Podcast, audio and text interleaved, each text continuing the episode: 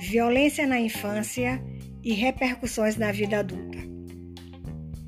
Para a Organização Mundial de Saúde, a OMS, a violência infantil inclui maus tratos físicos, emocionais, abuso sexual, exploração comercial e qualquer tipo de negligência, abuso que acarrete em prejuízos reais para a saúde, sobrevivência, desenvolvimento ou dignidade da criança no contexto de uma relação de responsabilidades, confiança ou poder.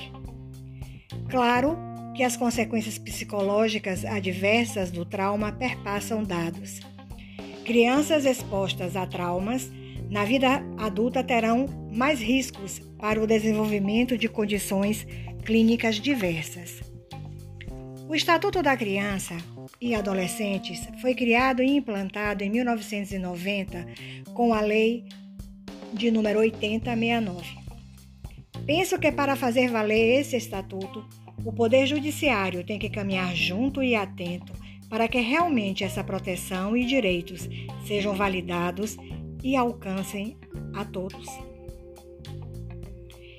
É possível saber se tem um trauma de infância? Existe um comportamento típico de quem viveu traumas na infância? Podemos dizer que o abandono afetivo causa sequelas irreparáveis ao futuro dessa criança? Pode ocorrer também o abandono financeiro? É também uma violência negar à criança ou adolescente o direito à educação? Eu conversei sobre este tema com Yasmine Schneider, psicóloga graduada pela Universidade Federal da Bahia, especialização em TCC, terapia cognitivo comportamental, pela NTC Bahia e em terapia do esquema pela WP.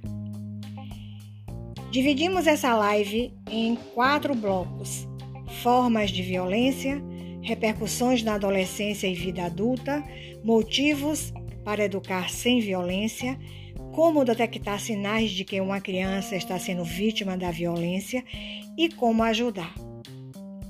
Eu convido vocês, essa live está gravada na plataforma do Instagram, no arroba simplesmente.